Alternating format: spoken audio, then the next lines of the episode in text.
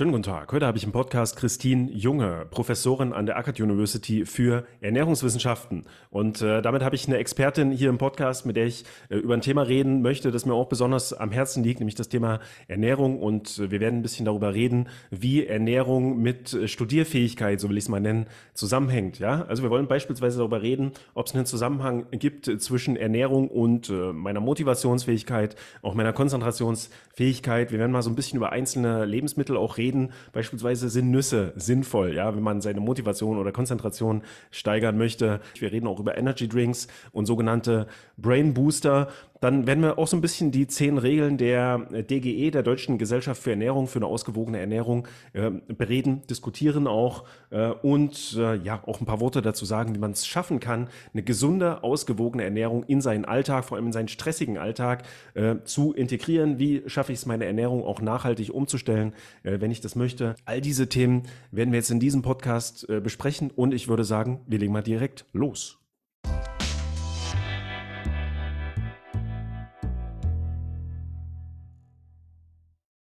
So, Frau Junge, also herzlich willkommen hier im Podcast. Schön, dass Sie teilnehmen. Ähm, ich beschäftige mich ja selber schon sehr lange mit dem Thema Ernährung, also auch für mich ein super spannendes Thema. Und mich hat auch schon immer interessiert, ob es da irgendwelche Zusammenhänge, äh, Zusammenhänge zwischen ja, Ernährung und Ernährungsweisen, Ernährungsformen und äh, der Studierfähigkeit, so will ich es mal nennen, gibt. Deswegen umso schöner, dass ich jetzt eine Expertin hier im Podcast habe, äh, die ich dann mal ausführlich zu diesem Thema befragen kann. Also herzlich willkommen. Ähm, vielen Dank, Herr Wolf, für die einleitenden Worte. Ich freue mich auch sehr, ähm, hier heute die Möglichkeit zu haben, ein bisschen was zu erzählen, ähm, ein paar Unklarheiten vielleicht aufzuklären und ein paar Tipps auch zu geben für die Studierenden. Ja, und bin gespannt auf unser Gespräch. Mhm. Also meine Einstiegsfrage äh, ist folgende, und zwar würde ich von Ihnen jetzt gleich gerne wissen, äh, wie Ihr Frühstück heute ausgesehen hat. Und ich sage vielleicht erstmal, dass Sie sich noch ein bisschen überlegen können, was Sie sagen, äh, wie meins heute ausgesehen hat. Das war möglicherweise ein bisschen außergewöhnlich für, für so ein typisches deutsches Frühstück. Und zwar gab es bei mir Reis, ja, so eine Tasse Reis, also gekochten Reis, natürlich jetzt nicht äh, ungekocht ähm, mit ähm, ein bisschen Salz dran und noch ein bisschen Butter dran. Mag das irgendwie, wenn da noch Butter oder Kokosfett oder sowas an dem äh, Reis ist. Und äh, ungefähr so 200 Gramm Sardinen. Und jetzt nicht unbedingt aus geschmacklichen Gründen gab es das, sondern weil es auch irgendwie einfach schnell gehen musste. Ich schnell viel essen wollte, viel Proteine zu mir nehmen wollte, weil ich auch die letzten Tage relativ viel trainiert habe. Vielleicht äh, auch deswegen ein bisschen. Und ja, nach, die, nach diesem Frühstück Kaffee gab es auch noch dazu, habe ich mich dann ein bisschen träge gefühlt und dachte, alter Schwede, wie soll ich jetzt so in diesen äh, Tag starten? Jetzt schlafe ich gleich wieder ein nach dem Essen. Äh, deswegen gab es dann auch erstmal eine kalte Dusche im Anschluss und äh, dann, ja, eine Stunde später bin ich dann nochmal eine Runde laufen gegangen, einen kleinen Waldlauf. Es ist gerade schön kalt draußen. Also wir haben so um die 0 Grad, das war ganz angenehm. Und äh, dann hatte ich das Gefühl, okay, jetzt äh, werde ich so langsam einigermaßen wach äh, von, von dieser Mahlzeit. Also war jetzt nicht so ein typisches deutsches Frühstück mit, weiß ich nicht, Brot äh, mit Wurst oder Käse oder Brötchen oder sowas, äh, sondern ja, einfach vielleicht so ein typisches Fitnessfrühstück irgendwie. Wie sah das bei Ihnen heute Morgen aus? Ähm, mein Frühstück ist in der Woche tatsächlich immer eine relativ große Schüssel Müsli, wahrscheinlich relativ klassisch äh, für einen Ernährungswissenschaftler oder ich weiß es nicht. Ähm, uns bekommt das gut. Tatsächlich kann ich auch meine Kinder überzeugen. Ähm, tatsächlich Müsli, keine Cornflakes, weil auch hier ähm, bei dem Müsli deutlich mehr Ballaststoffe drin sind. Ähm, wir kombinieren das meistens dann, dass wir uns ein bisschen frisches Obst reinschneiden, meistens Bananen oder Heidelbeeren. Und ähm, eine Portion Milch dazu. Ähm, genau, das ist unser Frühstück. Die Kinder mögen es auch, das freut mich sehr. Und äh, nichtsdestotrotz ich, ähm, man kann auch nicht immer alles verteufeln. Am Wochenende gönne ich mir auch sehr gerne mal ein Brötchen mit Nutella oder Marmelade oder Salami. Also auch die ganzen un vermeintlich ungesunden Sachen, die immer im Verruf stehen. Auch das darf mal sein. Ich bin kein Verfechter von irgendwelchen äh, stringe stringenten Programmen oder Verhaltensweisen. Ernährung ist Wohlbefinden, Ernährung ist Lebensstil und man sollte nicht alles verteufeln, wenn es Sachen gibt, die man mag. Mhm und die ungesund sind, dann vielleicht nicht exzessiv viel, aber ganz rausstreichen ist, glaube ich, auch nicht realistisch. Mhm. Ja, das gibt's äh, bei mir beziehungsweise bei uns dann am Wochenende auch immer. Also erstmal schön zum Bäcker gehen, äh, frische Brötchen holen, äh, Croissants und was da nicht so alles gibt und dann ja Marmelade drauf und was auch immer. Ne, Hauptsache und es ist ja auch so ein bisschen Essenskultur. Ja. Richtig, genau. Lebensstil. Das gehört halt ja auch immer mit dazu, insbesondere auch mit den Kindern. Wenn man Kinder hat oder Familie, muss man natürlich Mhm. auch schauen, was ist da umsetzbar. Ich glaube, kaum meine Kinder würden sich mit einer Schale Reis und Sardinen zum Morgen Mhm. anfreunden können. Ähm, dennoch muss man tatsächlich sagen, im Vergleich, wenn man das beobachtet, ähm, wie lange man satt ist von so einer Schüssel wirklich, also echten Müsli mit viel ähm, Getreideflocken, in dem Sinne auch vielen Ballaststoffen, ist man tatsächlich sehr lange satt. Man glaubt es Mhm. kaum. Ähm, und selbst mein Mann, der auch nicht so ein Riesen-Müsli-Fan ist, aber ähm, wenn er äh, auch intensiv Sport macht und quasi ähm, sich auch lange sättigen möchte im Vorfeld, auch er greift tatsächlich zu einem Müsli, weil das sich auch schnell macht, wie Sie sagen. Mhm. Es sollte bei Ihnen heute Morgen auch schnell gehen. Das ist ruckzuck ähm, hergerichtet. Man hat eine gute Getreidekomponente dabei. Man hat gleich ein oder zwei Portionen Obst ähm, inkludiert. Vielleicht macht man auch ein paar Trockenfrüchte rein. Man kann Nüsse dazu machen. Da hat man gleich wirklich viele Aspekte mit der Mahlzeit abgedeckt, die also auch über die Empfehlungen der Deutschen Gesellschaft für Ernährung sozusagen ausgegeben werden Mhm. und hat auch lange ein gutes Sattheitsgefühl, wo man dann nicht kurzzeitig danach dann schon wieder in so einen Hungerast kommt oder das Bedürfnis hat, jetzt einen Snack sich suchen zu müssen im Kühlschrank, was ja Mhm. auch immer sehr verführerisch ist, wenn man im Zuhause dann auch für die Studierenden wahrscheinlich, wenn sie zu Hause sind und studieren und denken, oh, das ist gerade anstrengend, ich würde jetzt, brauche irgendwas zum Nebenher snacken, dann an Mhm. den Kühlschrank laufen oder in die Süßigkeiten-Schublade oder was auch immer da jeder hat. Mhm. Davor ist man mit einem äh, Weizenbrötchen deutlich weniger ähm, geschützt, als wenn man sich jetzt so eine ausgewogene Schüssel Müsli sozusagen Mhm. gönnt. Ja, das gibt's bei mir auch. Also der Reis, der war dann heute eine Variation. Ähm, häufiger esse ich dann auch jetzt nicht direkt Müsli, da bin ich, also esse ich einfach nicht so gerne, ähm, sondern eher Haferflocken beispielsweise. Ja, genau, die sind Und ja in dann, dem klassischen Müsli auch viel genau, enthalten, zum ja, Beispiel, genau. da gibt's dann halt eine kleine Schüssel Haferflocken. Also ich würde sagen, wir steigen mal ins allererste Thema ein und das ist das Thema äh, Ernährung und äh, ob es da Zusammenhänge zur Motivation und vielleicht auch zur Konzentrationsfähigkeit im Studium gibt. Und Motivation ist ja so ein Riesenthema für die meisten Studierenden. Das kommt bei uns auf unserem YouTube-Channel auch mal besonders gut an. Jeder will irgendwie motiviert sein. Jeder kennt auch diese Phasen im Studium, wo motivationstechnisch irgendwie gar nichts geht. Natürlich kann man da auch mal mit mentalen Mentaltechniken, so wie ich es mal nennen, äh, ansetzen mit seiner Einstellung und letztendlich auch mit Disziplin, wenn gar nichts weiter hilft. Ähm, aber ja, mich interessiert auch schon länger, ob es irgendwelche Zusammenhänge zwischen äh, der Ernährung und äh, Motivation gibt. Kann man irgendwelche Sachen essen, um irgendwie ja, motivierter zu sein? Ähm, ja, können Sie, können Sie da vielleicht ein paar Worte dazu sagen? Prinzipiell für eine gute Motivation, wenn wir jetzt das erste Schlagwort aufgreifen wollen, ist, glaube ich, primär wichtig, insbesondere wenn man vielleicht auch berufsbegleitend studieren möchte, ähm, eine sehr gute Strukturierung des Tages zu haben. Dass man sich bewusst Zeitfenster schafft für das Arbeiten, für das Studieren, dass man sich quasi auch was blockt und dass man sich aber eben auch ein Zeitfenster einrichtet mit oder indem man sich mit der Ernährung ähm, beschäftigt.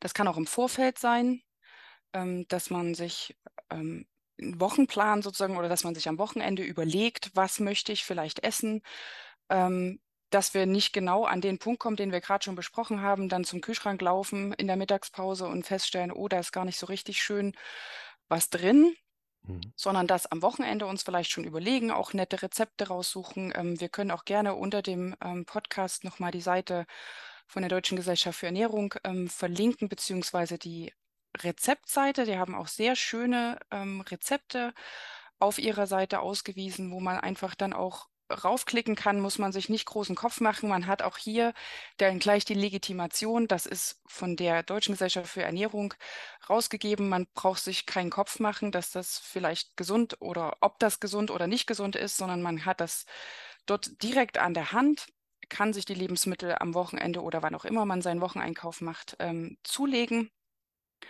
und hat dann tatsächlich auch was da, was in einem vertretbaren Rahmen auch dann in der Mittagspause zum Beispiel zuzubereiten ist. Mhm. Ähm, das, denke ich, ist auch ein Punkt, der ähm, zur Motivation beiträgt, dass man einfach im Vorfeld weiß, ach super, da brauche ich mir keinen Kopf machen, das ist abgedeckt. Aber auch hier, es gibt kein spezifisches Lebensmittel. Wenn ich dieses eine Lebensmittel esse, ähm, dann habe ich eine super Motivation am heutigen Tag und wenn ich das nicht esse, dann fehlt sie mir total. Ich glaube, das ist wirklich eine Sache von hauptsächlich Strukturierung ähm, des Alltages. Mhm. Dennoch ähm, zur Konzentration kann man da natürlich vielleicht auch ein paar Sachen im Detail beachten. Sie haben vorhin selber gesagt, nach diesem mächtigen Frühstück ähm, waren Sie erstmal ziemlich platt. mhm. Hängt damit zusammen, dass der Körper natürlich auch viel Energie damit ähm, hat, sozusagen ähm, so einen großen, äh, eine große Nahrungsmenge zu verstoffwechseln. Stichwort postprandiale ähm, Stoffwechsellage. Ähm, es gibt auch das Phänomen postprandiale Müdigkeit. Das heißt, das ähm, vegetative Nervensystem, was also mit der Ernährung oder was die Ernährung, äh, was die Verdauung der Ernährung sozusagen steuert, arbeitet und deswegen haben wir dann auch oft so eine ähm, ja, postprandiale Müdigkeit, wie man das äh, im Fachterminus bezeichnet. Das heißt, die, das Energielevel ist dann erstmal ein bisschen unten. Mhm. Das sympathische Nervensystem ist sozusagen erstmal ähm, im Ruhemodus, was ja prinzipiell für die Konzentration und ähm, Aufmerksamkeit da ist. Das heißt, um den Kern zu schließen, ähm, ich würde nicht empfehlen, vor so einer Studieneinheit, wenn man jetzt sagt, ich, ich habe mir mein Zeitfenster gelegt, heute Nachmittag um fünf möchte ich mich an meine Studienunterlagen setzen, davor jetzt nochmal ins Brauhaus zu gehen und eine riesen Haxe zu essen mit mhm. drei Semmelknödeln. Ich übertreibe. Mhm. Ähm, das ist sicherlich nicht zielführend, sondern dann wirklich ähm, was Leichtes, sich vorher nochmal zu gönnen, dennoch was Nahrhaftes. Denn ähm, es gibt hier auch die, die einfache Zahl, wo man wirklich auch schon sieht, dass es sinnvoll ist, ausgewogen und aber auch eben bedarfsdeckend sich zu ernähren. Unser Gehirn, was wir ja zum Studieren ähm, maßgeblich brauchen zur Konzentrations- und Aufnahmefähigkeit, macht etwa zwei Prozent unseres Körpergewichts aus, verbraucht aber 20 Prozent unserer Energie. Mhm. Also es ist schon ein Fünftel unserer Energie, die wir am Tag aufnehmen, braucht unser Gehirn zum Arbeiten. Das heißt, schon die Zahlen legen nahe, dass wir auch unseren Körper adäquat, also sprich ausreichend versorgen sollten, um hier auch ordentlich konzentriert arbeiten zu können. Mhm. Da können wir dann gleich im Anschluss oder ja, ja im späteren Verlauf auch nochmal direkt in die äh, zehn Regeln der Deutschen Gesellschaft für Ernährung eintauchen, denn hier sind wirklich eigentlich alle Punkte inkludiert, die genau so einer Ernährungsweise sozusagen ähm, zugrunde liegen. Mhm. Und ähm, genau. Genau, da gehen, wir, ja, da gehen wir dann gleich nochmal im Detail drauf ein. Also Energie äh, braucht das Gehirn besonders viel. Ne? Ähm, in Form von Kohlenhydraten stellen wir die zur Verfügung, aber auch in Form von Fetten. Was würden Sie da sagen? Gibt es da irgendwie ein optimales Verhältnis von Kohlenhydraten zu Fetten in der Ernährung? Die Deutsche Gesellschaft für Ernährung weist hier tatsächlich auf eine hauptsächliche Aufnahme von äh, Kohlenhydratprodukten hin, wenngleich da natürlich auch, also Kohlenhydrate, dann äh, Proteine und ähm, als letzte große Gruppe von den Mengen her ähm, die Fette, wenngleich man auch hier sagen muss, die Fette sind nicht in jedem Maße zu verteufeln, denn auch hier gibt es Qualitätskriterien. Wir sollten die gesättigten Fette eher nur reduziert aufnehmen, also da immer ein, zumindest einen Blick drauf haben, dass wir die ähm, nicht übermäßig viel verzehren. Die sind insbesondere auch in vielen verarbeiteten ähm, Lebensmitteln enthalten, Fastfood, Süßigkeiten, Snacks etc. Ähm, aber es gibt natürlich auch sehr gute, sehr günstige Fette, Fettsäuren, Stichwort Omega-3-Fettsäuren, die wir also insbesondere in ähm, Fisch, Fettart, also fetthaltigen, fettreichen Fischen wie Lachs zum Beispiel enthalten haben, die für unseren Organismus sehr wichtig sind. Aber auch in verschiedenen ähm, pflanzlichen Ölen zum Beispiel sind die enthalten. Mhm. Sodass, wie gesagt, das Fett nicht per se zu verteufeln ist, im Gegenteil, aber mengenmäßig ist die zumindest den Regeln der Deutschen Gesellschaft für Ernährung folgend, die Grundlage, mengenmäßige Grundlage sind also Getreide, Getreideprodukte, Kartoffeln, Obst und Gemüse als große Basisgruppe. Man kann sich da auch auf der Seite der Deutschen Gesellschaft für Ernährung gibt es ganz verschiedene Modelle und Schemata, die man sich anschauen kann, in Ernährungskreis oder auch eine Ernährungspyramide, wo man dort auch nochmal sehr schön anschaulich sieht, wie die Mengenverhältnisse der einzelnen Nährstoffe sozusagen empfohlen werden. Mhm. Omega-3s hatten Sie jetzt schon äh, angesprochen. Also ich würde jetzt auch im Verlauf noch so ein paar Lebensmittel vielleicht nennen und da können wir mal so ein bisschen darüber reden, ob es da vielleicht irgendwelche äh, Zusammenhänge gibt oder ja, ob die irgendwie sich aufs Studium auswirken könnten oder können. Also Fisch hatten Sie gesagt. Wie ist es denn für Veganer beispielsweise, die eben keinen Fisch essen können oder Fisch essen wollen? Können die irgendwie, haben die irgendwelche Möglichkeiten, ihren Bedarf an Omega-3-Fettsäuren zu decken? Wie gesagt, es gibt ähm, verschiedene pflanzliche Öle, die auch günstige Fettsäureprofile enthalten, sprich relativ geringe Mengen an gesättigten Fetten und dafür äh, höhere Mengen an Omega-3, wie zum Beispiel das Rapsöl, aber auch Leinöl, Walnussöl ähm, Mhm. wären hier Öle, die da zu nennen sind. Auch das Olivenöl ist ähm, zum Teil mit empfohlen. Auch da kann man sozusagen dann die Aufnahme von Omega-3-Fettsäuren erreichen.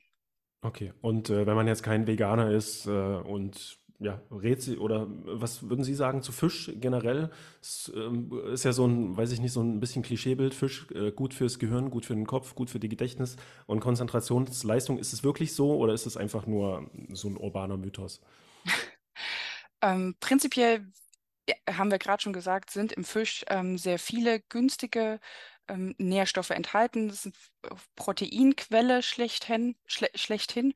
Mhm. Ähm, durch, ja, dadurch, dass es halt ein, ein Fleischprodukt ist, auch wenn es jetzt kein vierbeiniges Tier ist sozusagen, ähm, die günstige Zusammensetzung insbesondere der ähm, fetthaltigen Fische in Bezug auf die Fettsäuren ähm, Fische haben prinzipiell auch, ähm, tragen gut zu unserem Jodspiegel ähm, Spiegel bei.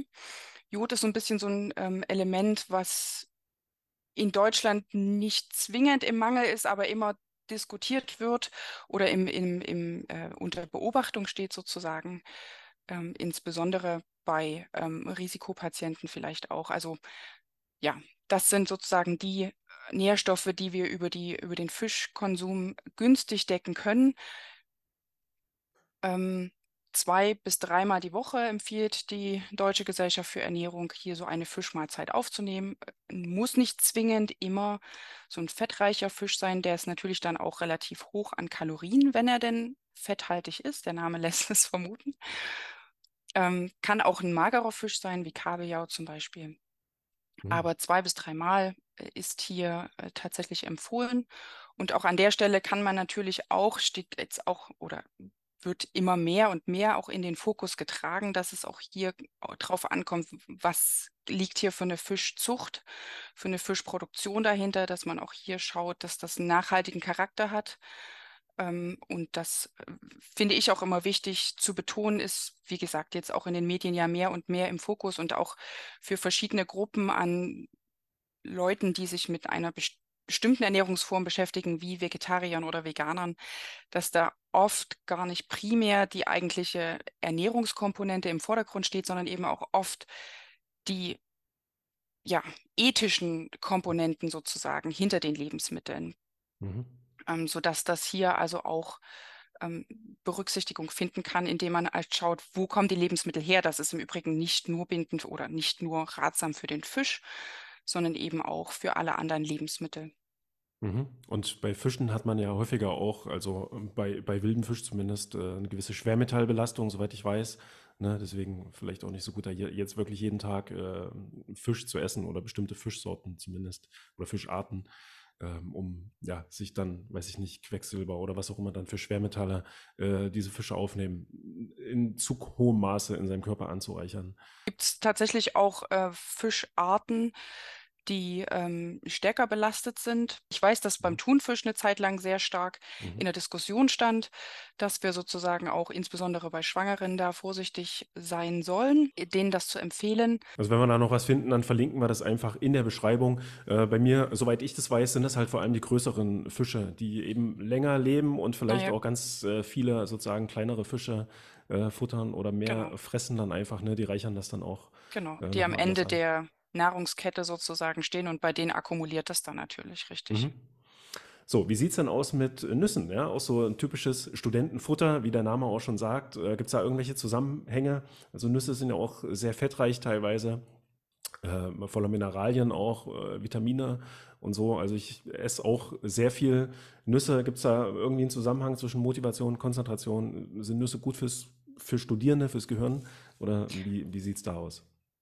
Also ich glaube, nur mit der Maßgabe, dass ich in den Supermarkt gehe und mir eine Tüte Nüsse kaufe, bezweifle ich, dass ich dann gleich einhergehend eine besonders große Motivation habe, mhm. äh, mich jetzt an meinen Lehrbrief zu setzen äh, in meinem Fernstudium. Dennoch ist natürlich so eine Tüte Nüsse oder prinzipiell Nüsse eine ähm, vermeintlich gesunde Alternative. Wie Sie gerade schon gesagt haben, das sind sehr viele günstige Inhaltsstoffe enthalten. Es ist prinzipiell erstmal ein pflanzliches Produkt. Es sind günstige, es haben eine sehr günstige Fettsäurezusammensetzung, viele ähm, Mineralstoffe, Ballaststoffe, äh, Vitamine sind darin enthalten. Die Deutsche Gesellschaft für Ernährung gibt etwa 25 Gramm an pro Tag an Nüssen, die man verzehren kann und sollte, um die günstigen Wirkungen hier sozusagen auch voll auszuschöpfen. Es wird auch angegeben, dass man, da kommen wir dann auch noch mal drauf, von den fünf Portionen an Obst und Gemüse pro Tag, also fünf Handvoll, sagt man immer, von der ähm, groben Richtlinie für die mhm. äh, Obst- und Gemüseportionen. Aber dass man zum Beispiel ein so eine Nussration von 25 Gramm auch gegen eine Obstportion sich anrechnen kann oder austauschen kann, sozusagen. Mhm.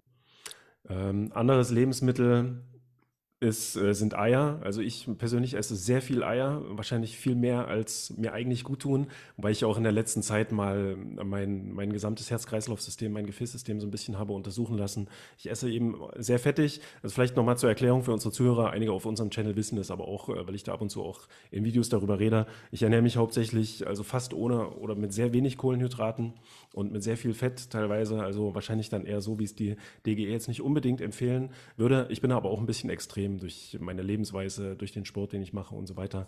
Also jetzt auch nichts, was ich persönlich anderen empfehlen äh, würde in dem Sinne. Ich mache halt das, wo ich den Eindruck habe, das tut mir gut. Und ähm, da, dazu gehört auch beispielsweise teilweise sehr, sehr viele Eier zu essen. Also nach so einem intensiven Training esse ich auch mal ein Omelett mit zehn Eiern. Äh. Und äh, ja, da würde jeder Internist wahrscheinlich die Hände über dem Kopf zusammenschlagen. Aber meine Gefäße sind absolut in Ordnung. Also ich bin jetzt 41 Jahre oder ich werde jetzt 42 dieses Jahr. Ich habe da wirklich nirgendwo irgendwelche erkennbaren äh, Ablagerungen und Herz-Kreislauf-System, alles super in Ordnung. Also von daher, ja, vielleicht sollte ich das trotzdem auf Dauer ein bisschen einschränken und auch nicht ganz so viel äh, Butter und solche Sachen essen. Aber äh, grundsätzlich Eier jetzt, also wenn man es in Maßen isst, weiß ich nicht mal, vielleicht ein Ei, äh, ja, alle eins, zwei Tage, ähm, hat hat das irgendwelche Auswirkungen oder auf, auf ja, Konzentrationsfähigkeit beispielsweise? Was würden Sie sagen? Also zehn Eier pro Omelette ist sicherlich eine relativ äh, hochklassige äh, Grenze sozusagen. Hier muss man auch tatsächlich aufpassen. Ähm, Eiweiß oder ja, das Ei an sich, der weiße Anteil des Eis, hat ja auch ähm, viele Eiweiße, der Name lässt es vermuten es kann auch, wenn man das zu exzessiv betreibt, gab es auch ähm, früher mal Studien dazu, tatsächlich kann das Immunsystem auch irgendwann umschlagen, ja, dass man dann mhm. eine Allergie gegen entwickelt. Also man sollte den Körper auch tatsächlich in einem vertretbaren Maße mit Nährstoffen challengen, sozusagen. Mhm. Das kann lange gut funktionieren, aber es kann eben auch dann tatsächlich mal ähm, irgendwann sagt der Körper dann vielleicht mal, es ist vielleicht ein bisschen viel des Guten. Mhm. Ebenso zum Stichwort Cholesterin. Auch Eier enthalten eben auch zum Teil Cholesterin, was sich dann natürlich auch übermäßig ähm, anhäuft, wenn man das in solchen Mengen konsumiert. Dennoch ähm, sind im Ei natürlich auch günstige Nährstoffe enthalten. Das heißt, auch die Deutsche Gesellschaft für Ernährung gibt hier keine, ähm, kein Verbot aus und im Gegenteil, also ein gemäßigter ähm, Verzehr von habe vorhin extra nochmal nachgeschaut, eine konkrete Zahl habe ich nicht gefunden, aber ich glaube, drei, zwei bis drei Eier in der Woche ähm, ist durchaus ähm, in, in Maß, wo man sagt, das passt. Genau. Zu den zehn Eiern, wie gesagt, da sollte man vielleicht, je nachdem, wie häufig man das auch macht und betreibt, ähm, vielleicht nicht auf Dauer verfolgen. Denn ja, noch ist das Gefäßsystem in Ordnung, aber man muss es ja auch nicht sozusagen in, ja, herausfordern. Mhm. Die Regeln, die die Deutsche Gesellschaft für Ernährung rausgibt, sind ja auch nicht um den Leuten den Spaß zu verderben Hm. an einer verrückten Ernährung. In Klammern, es gibt auch keinen Goldstandard. Der eine, wie Sie sagen, mag die fettreichere Ernährung lieber als der andere oder verträgt sie auch besser. Es gibt da tatsächlich nicht zwingend für jedes Individuum die gleiche Empfehlung. Man kann da schon auch ein bisschen ausloten, was einem selber gut tut, in Bezug auch auf die ähm, Lebensumstände mit Sport etc. Also bei den Eiern äh, vielleicht noch als Hinweis, ich esse jetzt tatsächlich nicht jeden Tag äh, diese zehn Eier. Ja. Das gibt's dann halt mal, weiß ich nicht, mal nicht mal einmal in der Woche, vielleicht alle zwei Wochen oder so. Und dann auch, wenn ich wirklich ganz großen Hunger habe, äh, irgendwie nach so einem Training. Es ist halt für mich auch eine leicht zu, also zuzubereitende Proteinquelle äh, letztendlich. Ne? Es ist mir dann immer noch lieber, als mir irgendwelche Shakes zu machen, so, dann ähm, greife ich lieber zu Eiern. Beispielsweise, ja, oder zu anderen äh, Proteinen. Auch um einfach ein bisschen Abwechslung dann noch in die Ernährung zu bekommen. Aber ansonsten äh, muss ich trotzdem sagen, esse ich schon relativ viele Eier so. Also jetzt nicht jeden Tag schon, aber bestimmt so alle zwei, drei Tage. So gibt's dann immer schon so ein paar Eier. Aber Ach so, ich wollte hier, jetzt habe ich den Faden wieder, den Punkt Mhm. aufgreifen, worauf die Empfehlungen der Deutschen Gesellschaft für Ernährung beruhen. Die beruhen natürlich auf wissenschaftlichen Studien, die zum Themenfeld vorliegen. mhm. Natürlich gibt es auch immer Einzelstudien, die vielleicht das eine oder andere Lebensmittel hypen, um das in der medialen Sprache auszudrücken. Ähm, dennoch der Konsens über alle Studien hinweg, also belegbare qualitative Studien, die also auf verschiedenen Versuchsebenen belegt sind und bestätigt sind, die liegen den Empfehlungen der Deutschen Gesellschaft für Ernährung zugrunde und die Mhm. bilden sozusagen die allgemeine Basis im Hinblick auf die Nährstoffe, die empfohlen werden, um einer gesunden Entwicklung des Menschen sozusagen oder eine gesunde Entwicklung oder eine Gesundhaltung des menschlichen Organismus zu unterstützen. Mhm. Jetzt haben wir die äh, DGE schon sehr häufig angesprochen. Äh, vielleicht können wir da jetzt mal so ein bisschen über diese zehn Regeln reden. Also wir können es ja versuchen, einigermaßen kurz zu halten. Ne? Die kann man ja auch im Internet letztendlich äh, nachlesen. Also die erste Regel lautet, ähm, ähm, dass man äh, pflanzliche Lebensmittel, Obst, Gemüse, Vollkornprodukte, schreibt die DGE, äh, Hülsenfrüchte, Kartoffeln auch, Reis und Nudeln als Hauptbestandteil seiner Nahrung verwenden sollte. Genau. Das ist das, was wir vorhin auch schon gehört hatten. Wenn man sich diese Lebensmittelpyramide vorstellt, sind das also die Gruppen, die die Basis, die breite Basis bilden, insbesondere in Bezug auf die Mengen, die aufgenommen werden können. Mhm. Ähm, man sagt hier ungefähr 400 Gramm ähm, Gemüse und etwa 200 Gramm Obst zum Beispiel oder 300, 300. Ähm, wenngleich hier auch ausgewogen geschaut werden sollte, sind das rohe Produkte oder verarbeitete Produkte, also sprich gegartes Gemüse zählt hier genauso wie rohes Gemüse. Mhm. Beim Obst ist es genauso. Gemüse ist natürlich mengenmäßig noch etwas stärker zu empfehlen, einfach weil da die Zuckerkomponente in den meisten Fällen deutlich reduzierter vorliegt als beim Obst. Mhm. Zucker, wissen wir alle, hat auch relativ viele Kalorien, lockt auch das Insulin aus ähm, den Zellen sozusagen, also beziehungsweise in die, in das Blut, in die Zirkulation. Mhm. Und ähm, sobald wir Insulin im Körper haben, ist sozusagen auch die Fettverstoffwechslung dann ähm, minimiert sozusagen, sodass das also auch immer so ein Stück weit abgewogen werden muss. Deswegen Gemüse ist äh, hier zu bevorzugen. Und auch nochmal ein Wort zu den Getreide- und Getreideprodukten beziehungsweise Kartoffeln, wenn man auch hier Nudeln, Reis, ähm, ja, Getreide im, Eigen, im, im allgemeinen Sinne sozusagen, Mhm. ähm, nennt, dann auch hier versuchen, auf Vollkornprodukte zurückzugreifen. Auch das mag nicht in jedem Maße umsetzbar sein. Das ist auch ein Stichwort, wo ich immer sage, wenn man auf gute Ernährung, gesunde Ernährung achten möchte, man muss oder sollte, insbesondere wenn man anfängt, nicht an jeder Stellschraube gleichzeitig drehen wollen. Mhm. Das wird nicht funktionieren. Wir haben das auch schon genannt. Essen ist Lebensgenuss, Lebensfreude. Es schmeckt einfach. Es ist vielleicht auch in einem geselligen Zusammensein, wenn man sich mit Freunden trifft oder mit Studienkommilitonen und dann was Nettes kocht. Dann muss man jetzt nicht sagen, oh nee, das sind aber keine Vollkornnudeln, heute esse ich nicht mit. Mhm. Es geht immer so ein bisschen um die, um das komplexe Zusammenspiel, dass man es vielleicht auch über die Woche hinweg die Empfehlungen etwa umsetzen kann. Wenn das mal an einem Tag nicht ist, ist das völlig in Ordnung. Mhm. Das ist die Realität. Aber dass man vielleicht übers Wochenmaß hinweg dann doch versucht, ähm, sich die eine oder andere Sache herauszupicken, an der man vielleicht arbeiten möchte. oder die man optimieren möchte. Und haben Sie jetzt auch schon eine der anderen Regeln angesprochen. Man sollte Vollkornprodukte gegenüber Nicht-Vollkornprodukten äh, bevorzugen. Äh, die zweite Regel lautet äh, fünf Einheiten. Können, wir gleich, äh, können Sie gleich was dazu sagen, was damit eigentlich gemeint ist? Obst und Gemüse am Tag. Also fünf Genau. Einheiten, was ist damit genau gemeint? Fünf Kilo Das oder? fünf Handvoll. Okay, fünf Handvoll. Ja. Und mit. Also sprich, ähm, ein Apfel ist quasi eine Portion. mhm, Ähm, hier können auch Trockenobst zum Beispiel, also was ich vor, eingangs schon erzählt habe mit diesem Müsli, ähm, wenn man da ein paar Trockenfrüchte reinmacht und vielleicht noch ähm, eine halbe Banane oder eine Banane äh, reinschneidet, ein paar Heidelbeeren oder was halt auch regional gerade ähm, da ist, was vorliegt äh, im, ähm, in der Anbauperiode sozusagen, mhm, hat man sozusagen schon relativ viel. Man hat auch schon eine Getreideportion ähm, abgedeckt. Und von daher ist, hat man da schon einen guten Start in den Tag mhm, als Beispiel. Dann könnte man eine Portion, da hätte, ja, ein oder zwei hätte man da schon weg sozusagen, kommt auf die Mengen an. Dann könnte man eine Gemüseportion in das Mittagessen inkludieren als Möhrenbeilage zu den Kartoffeln zum Beispiel, wenn man so ein Gericht hat. Vielleicht noch einen kleinen Rohkost danach, dann ist man schon fast bei vier, je nach Mengen.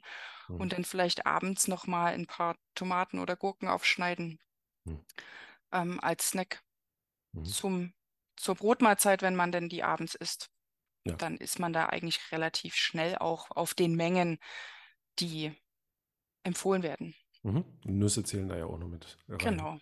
Eine Obstportion könnte man auch ähm, durch so eine Ration 25 Gramm Nüsse, ähm, das ist so eine kleine Mhm. Hand.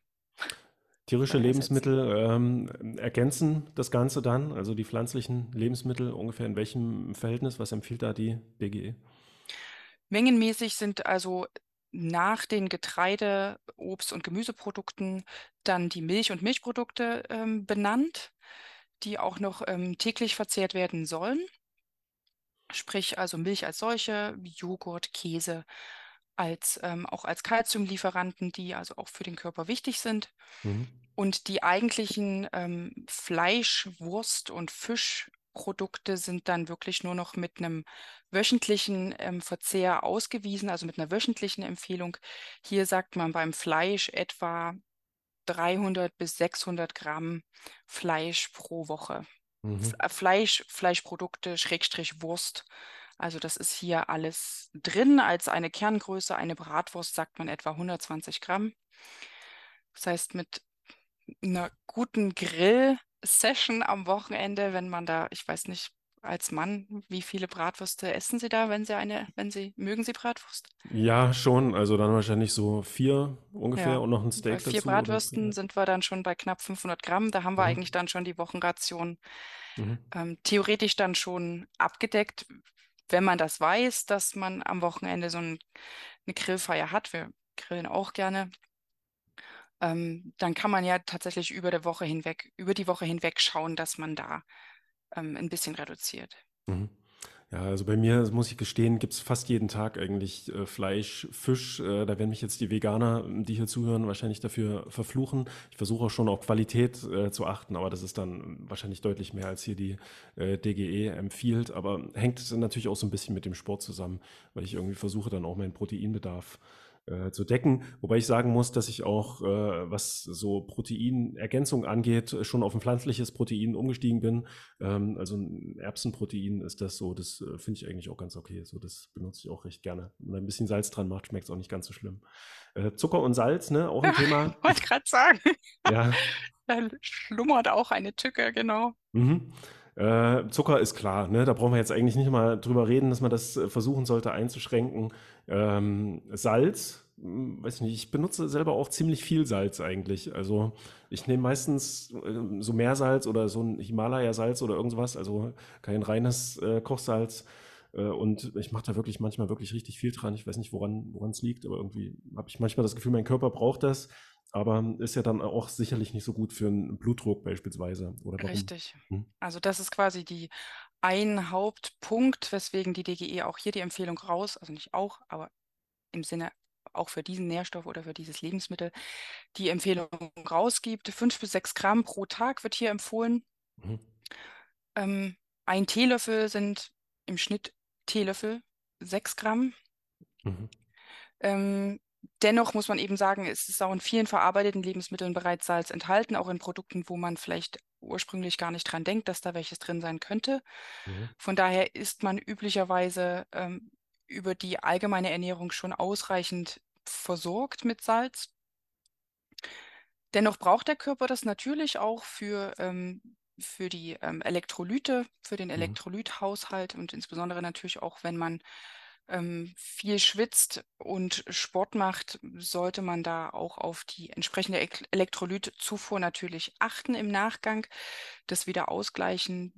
Dennoch ein exzessives Zusalzen ist bei der, wird nicht primär empfohlen, tatsächlich.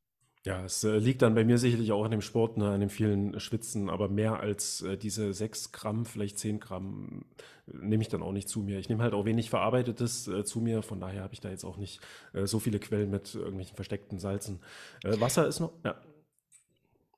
Ich würde nur gerne an der Stelle Mhm. kurz einhaken mit der Aussage, dass das nicht so ist. Oft ist man erschrocken, wenn man wirklich mal eine Ernährungsanalyse macht, Mhm. sprich mal über drei Tage ein Ernährungsprotokoll ausführt, können wir gerne mal ausprobieren. Ähm, dass man das mal erfasst, dass man es aufschreibt, mengenmäßig und dann mal in ein Ernährungs, eine Ernährungssoftware einpflegt, die sozusagen hinterlegt hat, welche Nährstoffe für welches Lebensmittel stehen. Mhm. Und dann kann man mal zusammenrechnen.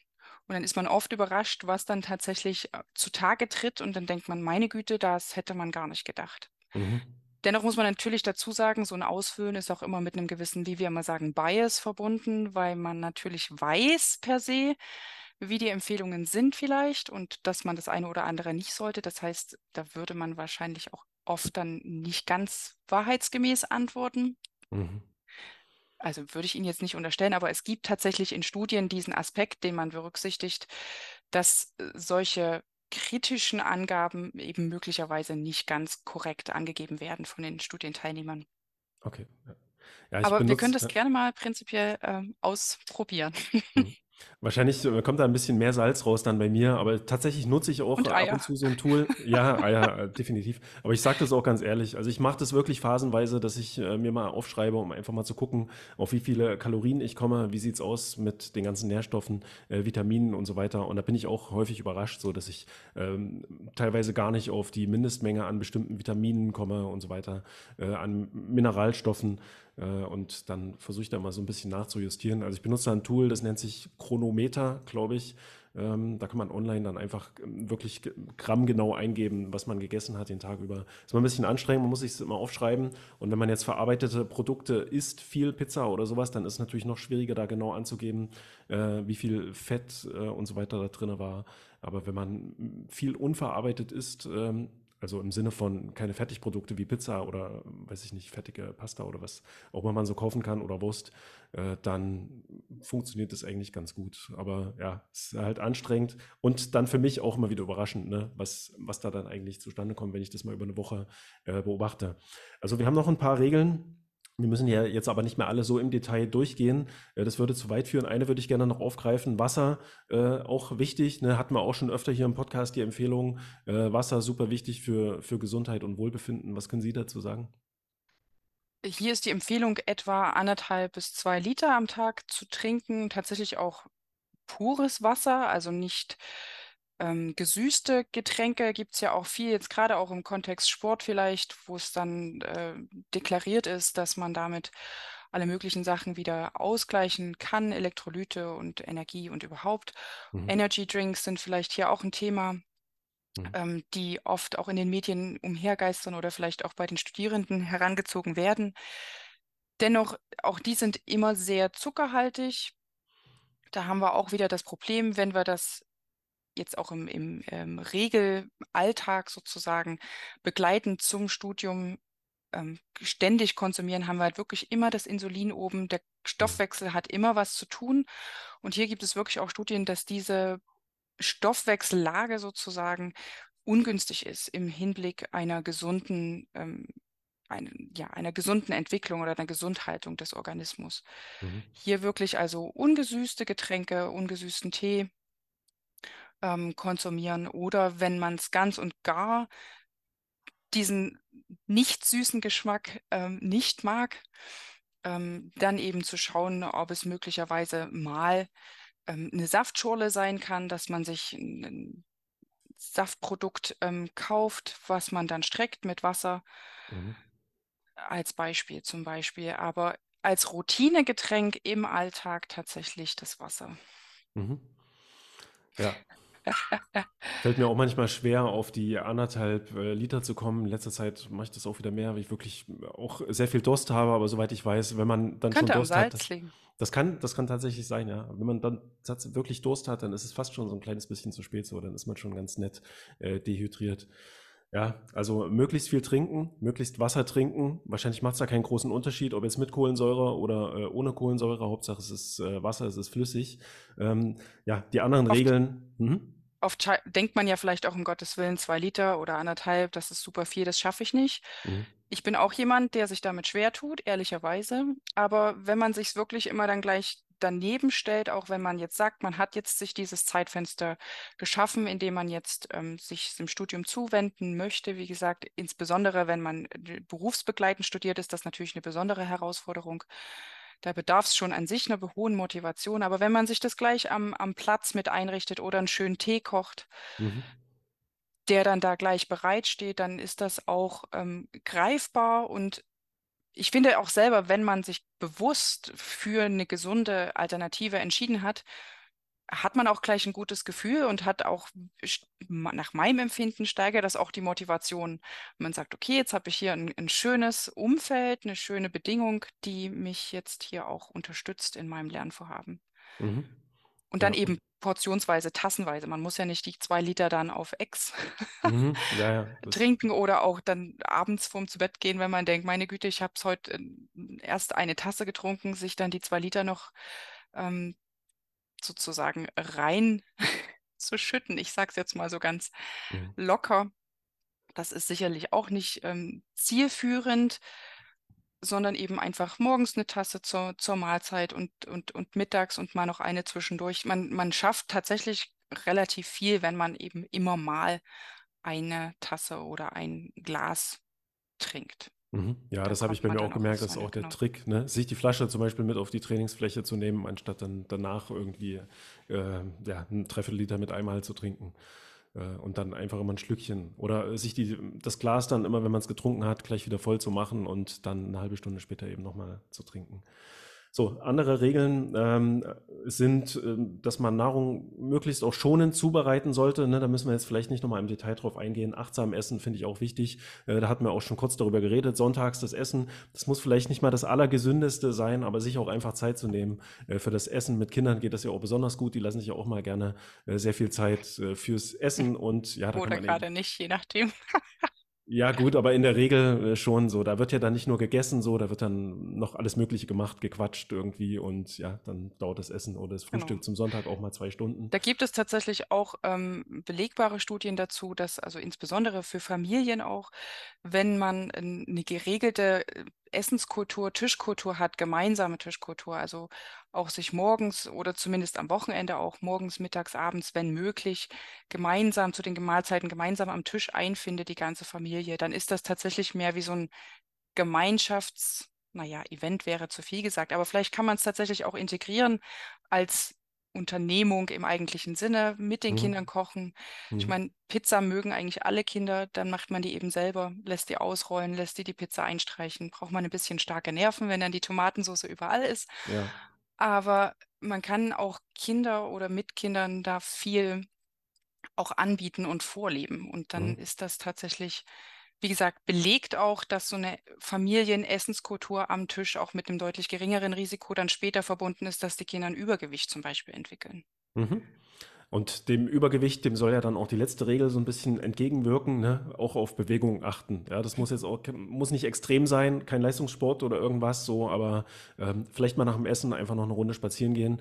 Äh, wer Haustiere hat, so, der ist da natürlich besonders im Vorteil, ne? der geht dann einfach noch mal eine Runde mit einem Hund äh, raus beispielsweise oder vielleicht oder mit Kinder. der Katze. Ja.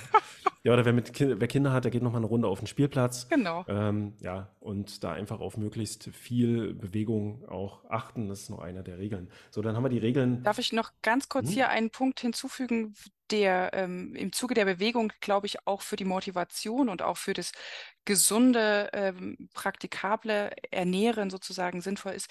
Viele könnte ich mir vorstellen, neben dem Studieren, sie sind geschafft, sowieso schon vom Berufsalltag, snacken dann, weil sie gestresst sind.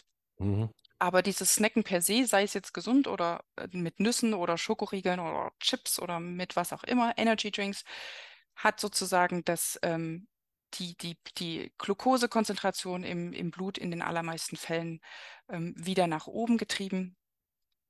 Das ist nachweislich auch gezeigt, dass es einen ungünstigen gesundheitlichen Effekt hat. Das ist das eine, Mhm. sodass man auch hier im Kontext der Bewegung sagen muss, um eben solche Stressanfälle, stressbedingten Ernährungsanfälle, Hungeranfälle, ähm, wenn man die reduzieren möchte, dann eben einfach auch mal sagen, ach, jetzt möchte ich eigentlich an den Kühlschrank gehen. Nee, dann gehe ich eben nicht an den Kühlschrank, ziehe mir Schuhe und Jacke an und laufe mal eine Runde um Block.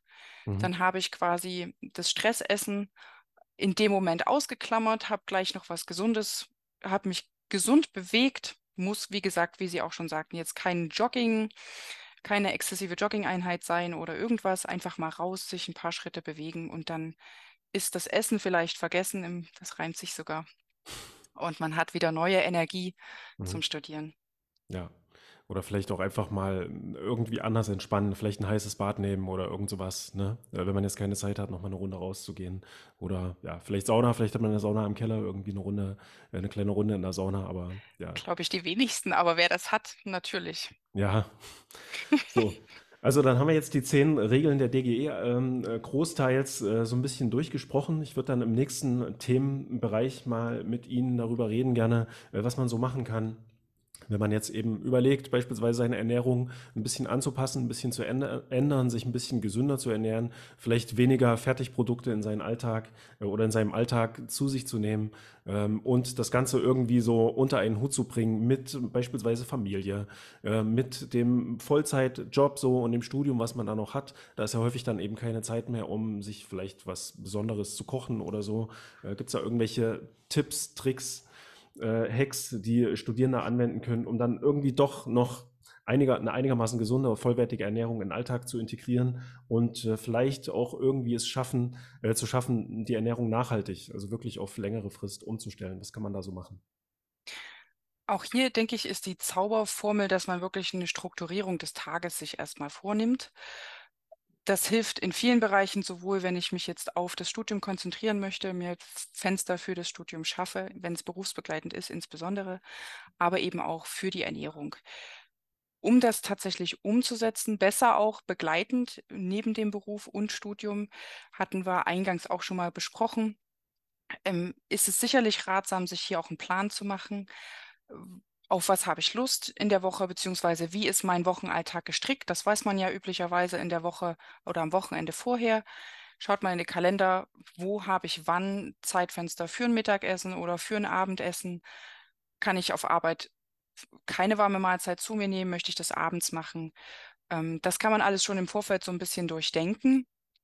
Dann kann man die Lebensmittel auch entsprechend einkaufen dass man sie schon da hat.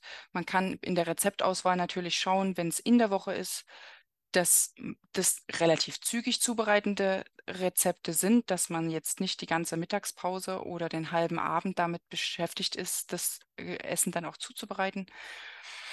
Das sind Sachen, man kann es natürlich auch vorkochen. Wenn man jetzt sagt, man hat unter der Woche gar keine Option, ähm, sich das selber zuzubereiten, will nicht, kann nicht, wie auch Mhm. immer, hat keine Zeit, auch das ist eine Möglichkeit, immer noch deutlich günstiger einzuschätzen, als wenn man sich jetzt irgendwelche Fastfood-Produkte in die Tiefkühltruhe legt. Da man, wenn man selber kocht, eben auch wirklich in der Hand hat, was sind das für Produkte, die ich einkaufe, wie bereite ich sie zu, wie würze ich zu, etc. etc. Und das dann fertig gekocht, soweit es eben geht, einfrieren und dann hat man in der Woche oder abends dann auch eine schnelle, gesunde Alternative.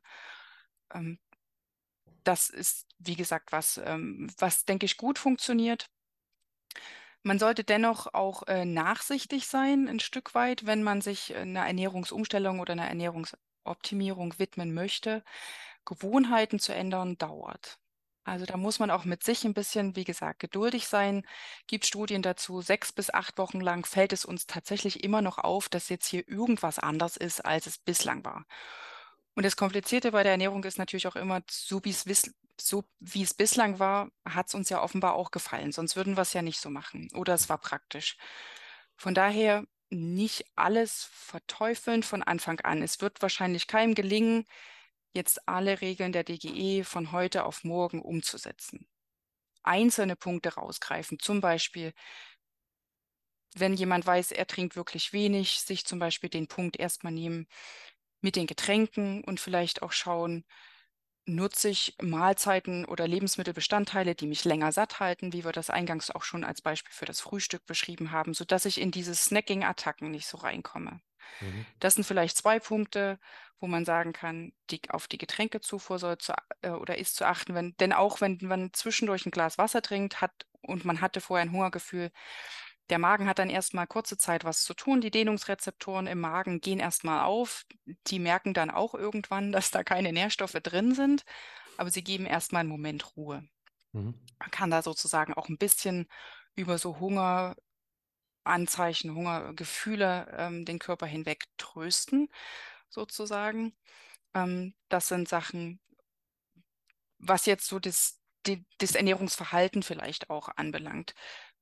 Wie gesagt, ich würde nicht alles auf einmal versuchen ähm, umzusetzen, aber in verschiedene Punkte kann man sich rausgreifen, auch dass man eher selber, selber kocht die Mahlzeiten und wenig ähm, fertig zubereitete Mahlzeiten kauft. Das mhm. ist oft einfacher als gedacht und auch gar nicht so zeitaufwendig. Die Krux ist, glaube ich, wirklich, sich im Vorfeld ein bisschen Gedanken drüber zu machen. Mhm. An welchem Tag habe ich Zeitfenster für ein gesunde oder ich muss es auch nicht jeden Tag machen, das selber kochen ähm, oder in der Familie selber kochen. Ich habe das Glück, dass mein Mann das macht tatsächlich oft bei uns. Ähm, aber ähm, eben sich Tage suchen, wo das, wo man weiß, es ist umsetzbar mhm. und das dann machen und an anderen Tagen sich dann aber eben vielleicht auch ähm, Alternativen suchen, die man auch als schnelle Variante, wie mit dem Vorkochen zum Beispiel. Wenn man am Wochenende sowieso kocht, kann man auch eine Portion mehr kochen, die friert man sich ein und dann ähm, kann man sich das in der Woche dann auch wieder ähm, rausholen sozusagen. Mhm. Ja, das ist auch eine gute Taktik. Einfach immer, immer ein bisschen mehr kochen, ne? Und dann hat man auch für den nächsten Tag noch was zu essen oder für eine Woche später. Äh, und was ich auch häufig mache, vor allem in ganz stressigen Lebensphasen, äh, wo ich weiß, die Woche wird jetzt super stressig und habe ich eigentlich keine Zeit, äh, groß mich um meine Ernährung zu kümmern, dann packe ich mir einfach an den Sonntagen ähm, so kleine Nahrungsmittelpakete schon zurecht, friere das einfach ein, äh, mache da alles rein, was da irgendwie dran müsste, weiß ich nicht, äh, Lachs oder irgendwas, gleich die Gewürze noch mit dran äh, und dann kommt es da einfach nur noch äh, in den Topf und wird da ganz langsam schon zubereitet dann an dem Tag äh, und vorher aufgetaut über Nacht oder sowas. Und äh, da habe ich dann eigentlich mit sehr wenig Aufwand eine selber zubereitete, fertige Mahlzeit und muss mir da jetzt nicht irgendwo eine Pizza kaufen gehen Richtig. oder irgendwas. Ja. Und auch das ist dann wieder ein Stück weit, um den Kreis auch zu schließen zu unserem Eingangsthema mit der Motivation. Wenn man weiß, man hat das schon gut durchdacht, das ganze Thema Ernährung, dann ist man auch selber mit sich im, im, im, guten Gefühl, im Reinen sozusagen, dass man sagen kann, okay, ich kann mich jetzt hier meinem Studium widmen und muss mich der gesunden Ernährung jetzt nicht nochmal thematisch mir den Kopf darüber zerbrechen, mhm. sondern kann mich da wirklich konzentriert dem Studium widmen. Ein Aspekt noch zum Thema Konzentration. Es hilft natürlich auch, wenn man sich wirklich diese Zeitfenster schafft, für das Studium auch einfach mal das Handy noch beiseite zu legen. Ja, auf jeden Fall. Ja. Ähm, da kann die Ernährung noch so viel unterstützen, wenn das Handy ständig piepst ähm, oder man auf sozialen Medien rumstöbert mhm. nebenher, dann leidet die Konzentration natürlich auch. Das ist, denke ich, auch nochmal ein Punkt, wenn man das mal wirklich bewusst mhm. dann auch aus- oder leise schaltet, dann kommt man da auch schon sehr viel konzentrierter ins Studium mhm. oder zum Studieren. Und wahrscheinlich sind diese Methoden, also das Handy einfach mal wegzulassen, die ganzen Benachrichtigungen abzuschalten, vielleicht auch mal in Flugmodus zu gehen und so, äh, letztendlich auch sehr viel effektiver als das, was wir jetzt so über die Ernährung hier besprochen hatten. Äh, mal abseits wirklich von einer vollwertigen Ernährung, die einfach so eine Grundlage, Grundvoraussetzung für Gesundheit und so weiter ist. Ähm, aber so viel kann man jetzt mit Ernährung auch nicht machen, um seine Motivation fürs Studium voranzubringen. Da gibt es wahrscheinlich andere Hebel, die sind einfach viel effektiver, als da zu gucken, esse ich jetzt äh, drei Nüsse mehr am Tag oder ähm, mehr Eier oder irgendwas. Wahrscheinlich ist es wirklich wichtiger, so dass man eben mal sein Handy ausschaltet, so wie Sie es Richtig. jetzt Also die äh, Basis bildet natürlich eine ausgewogene, ähm, bedarfsgerechte Ernährung, wo eben alle Nährstoffe drin sind, die der Körper braucht zum Denken, zum Funktionieren, zum Mhm. Arbeiten. Ähm, genau. Aber die Begleitumstände, die Lebensumstände spielen nicht minder eine sehr entscheidende Rolle. Thema Stressreduktion, Thema Bewegung Mhm. und ähm, ja, Thema Lifestyle einfach auch. Mhm.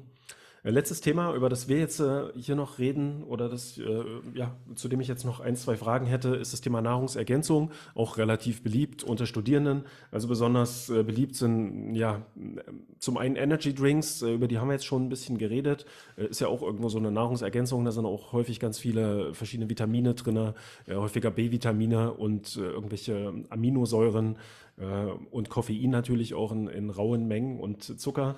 Ähm, Brain Booster, sogenannte Brain Booster sind irgendwie auch so ein Trend unter Studierenden. Also damit meine ich letztendlich äh, so Vitamin, Multivitaminpräparate eigentlich, äh, ja, die ganz viele verschiedene Vitamine enthalten. Hier auch hau hauptsächlich äh, B-Vitamine, ähm, auch Cholin beispielsweise und solche Stoffe. Was halten Sie von solchen Brain Boostern und so eine Mischung aus verschiedenen äh, Vitaminen?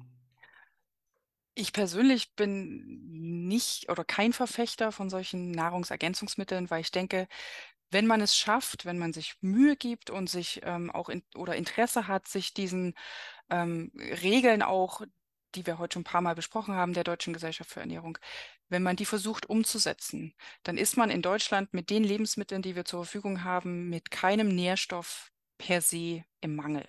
Mhm. Mag ein kleines bisschen, ähm, ein kleines bisschen kritisch hier, mag vielleicht das Jod sein, könnte hier darauf achten, auch dass man jodiertes Speisesalz nutzt zum Beispiel.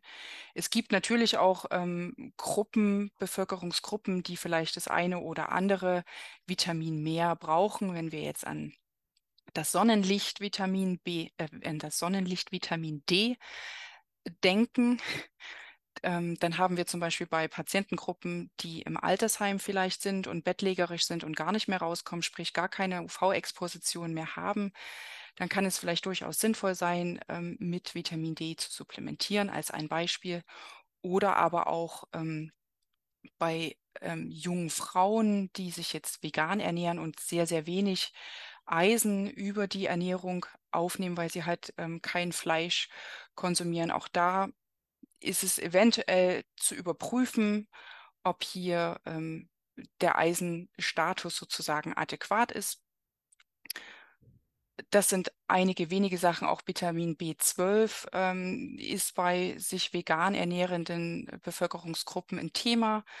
Mhm. Ähm, dennoch muss man sagen, wie gesagt, mit einer ähm, adäquaten, ausgewogenen Ernährung hat man in der Regel in Deutschland keine Mangelversorgung. Das heißt, solche Präparate zu kaufen, die sind in der Regel teuer, bringen dem Produzenten natürlich ein paar Euro in die Kasse, aber insbesondere B-Vitamine, die sind wasserlöslich. Wenn der Körper sein, ähm, seine Maximalkonzentration, seinen Bedarf gedeckt hat, dann wird es wieder ausgeschieden. Schlicht und ergreifend landet das dann wieder in der Toilette. Mhm.